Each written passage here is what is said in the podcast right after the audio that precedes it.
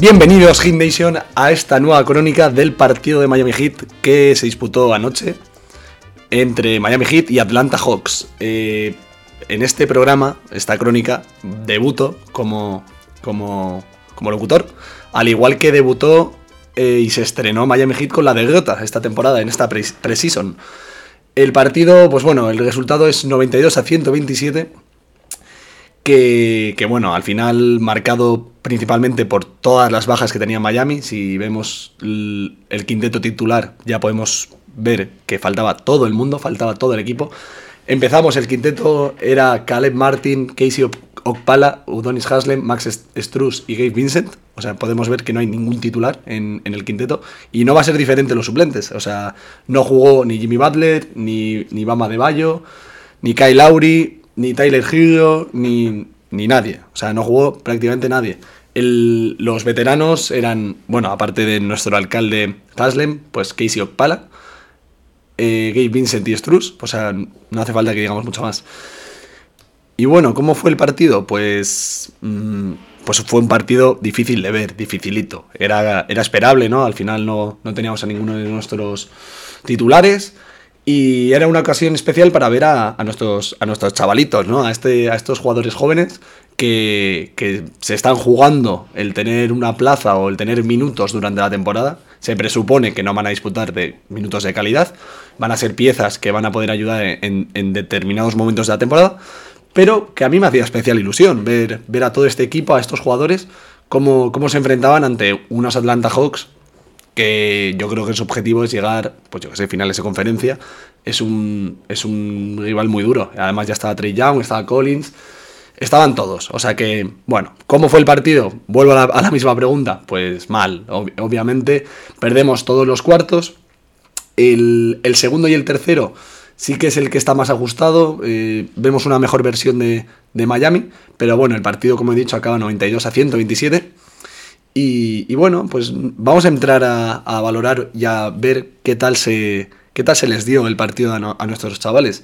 Yo me quedo principalmente con, con, bueno, con diferentes cositas de cada uno. Por ejemplo, a mí el que, creía que tenía que ser el líder del equipo era Struz y a mí sinceramente me decepcionó porque creo que no asumió el rol que, que, que tenía delante, ¿no? Que era ser el arma ofensiva y el que iba a tener que generar el juego, que también es verdad que no es su, función. Hemos visto que Struz es, un puro tirador, de vez en cuando sí que sorprende entrando a canasta, pero es tirador más que otra cosa.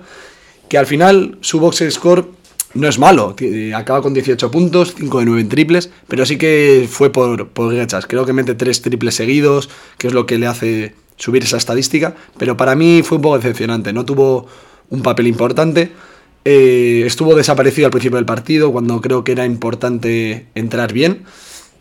Y bueno, la verdad que, no, fue, no fue un partido que yo, esperaba más de él, sinceramente. Eh, ¿Qué más jugadores? Tengo aquí un poco la lista que me he hecho yo de cada jugador. Potter, sinceramente, cuando empezó el partido tenía ganas de hablar bien de él, pero se me, ha ido, se me han ido yendo las ganas eh, en función que avanzaba el partido porque, porque bueno, se le ven muchas carencias, se le ve un jugador bastante perdido en defensa, no es del todo agresivo, no intimida mucho, comete bastantes faltas tontas, pero bueno, es verdad que a mí lo que me gusta mucho es su muñequita, me recuerda mucho pues a ese Meyers Leonard, ¿no? Que sorprendía desde el triple y la verdad que tiene buena muñeca, hace también un mate con mucha mucha fuerza que, que bueno, me sorprendió.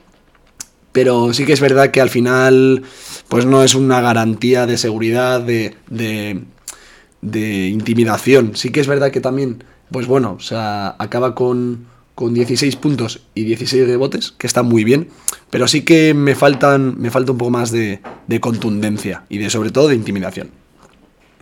A mí el que para mí fue el mejor del partido, para Miami, fue, fue Smart. Fue a mí, es un jugador que me gusta mucho creo que aporta, aporta muchísimo y se le, ven, se le ve muchísimo desparpajo.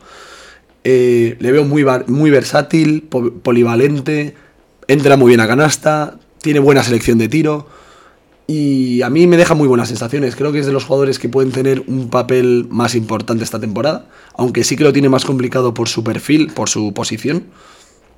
Y fue el máximo anotador del partido, eso, eso es un, un, un ejemplo claro de cómo le fue, que fueron 20 puntos en 34 minutos. Es verdad que tuvo un partido muy... O sea, con muchos minutos, puedo disfrutar de minutos de calidad, pero fue el que más me gustó. Creo que tiene, tiene mucho, mucho potencial y creo que va a tener un papel muy importante.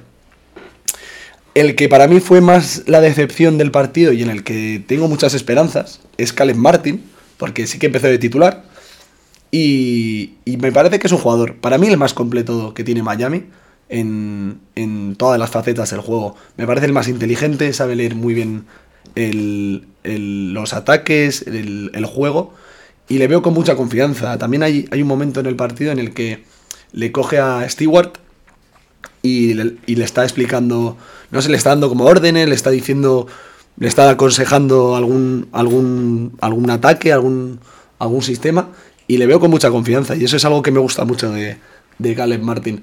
Pero, es lo que decía, me decepcionó un poco, creo que no tuvo, no tuvo su noche, porque, bueno, acaba con 11 puntos y 4 asistencias. Y, bueno, sí que es verdad que podía, que esperaba más de él, sinceramente. Pero bueno, eh, creo, que, creo que va a ser un jugador importante, al igual que lo he dicho de, de Smart, creo que Calen Martin también va a ir a más y, y, puede, y va a aportarnos mucho.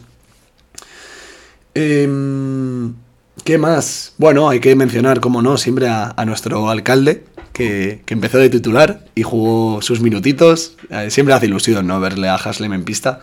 Y, bueno, pues al final no, no tuvo un, impacto en el juego, pero, pero bueno, siempre, siempre está bien verle y, y, que siga una temporada más en Miami siempre, siempre nos gusta a todos, yo creo.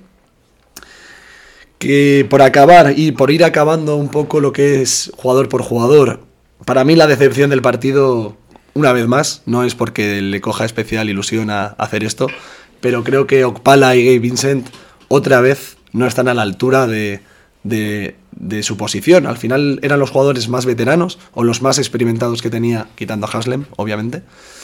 Eh, eran los más experimentados que tenía Miami en pista y no, no hubo. No, no, no tuvieron el impacto que yo esperaba de, estos jugadores. Creo que tenían que ser los que dominasen y los que eh, fuesen los creadores del juego, en, tanto en defensa como en, ataque. Creo que esperaba más de ellos. Y tenían que asumir galones y no lo hicieron. Tuvieron un partido muy discreto.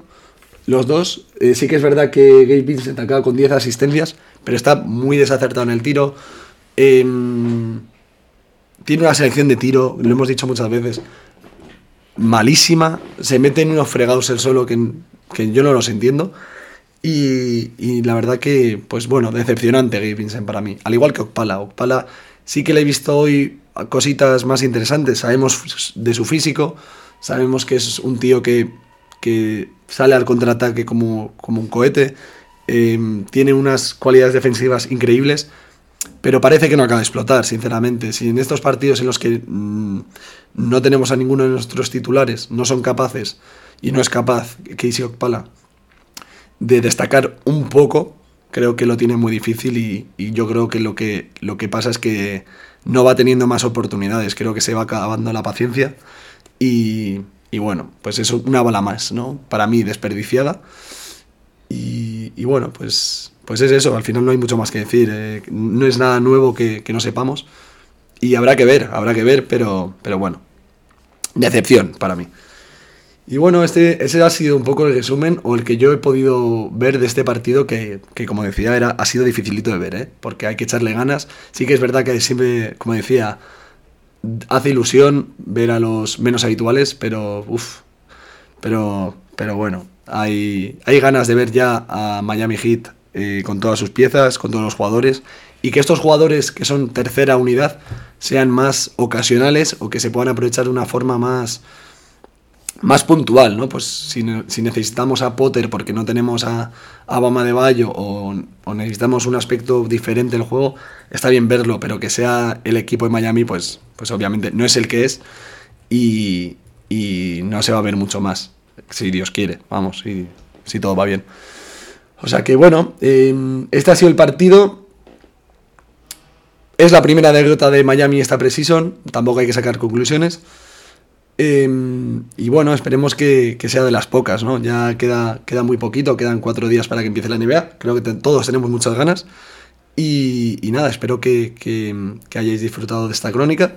Y no olvidéis que mañana Pedro nos traerá la crónica de Boston, bueno, del Miami Heat eh, Boston Celtics. Que, que, bueno, que como veis ya estamos haciendo mucho contenido, estamos empezando a carburar y hasta pronto, Gymnasium.